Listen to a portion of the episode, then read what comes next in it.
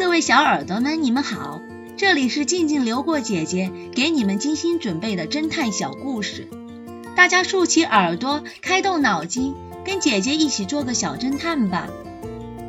小侦探系列二百八十六，骗保案。一天夜里，X 神探正在警局值班时，忽然他接到了一个报警电话。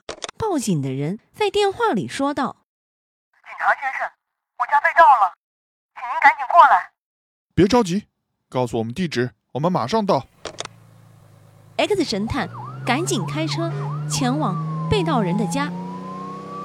到了被盗人的家里，他注意到室内非常整齐，只看见主人被绑在一张椅子上。那位主人看见 X 神探，惊喜地喊道。快救救我！X 神探给他松了绑，并向他询问道：“这是怎么了？”他说道：“我正在睡觉，迷糊中我看见一个人向我扑来，我拼命的和他搏斗，但是我还是打不过他，我被他绑了起来。他开始在我的眼皮底下找东西，把我家的现金、首饰全部卷走了。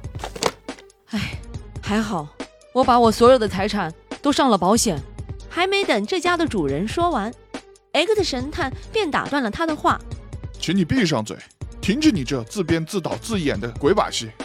你这个自欺欺人的家伙，跟我回警察局一趟。”小侦探们，你们知道这是为什么吗？下集告诉你们答案哦。伪造的遗书，这个故事的真相是。因为打字机上并没有留下任何人的指纹。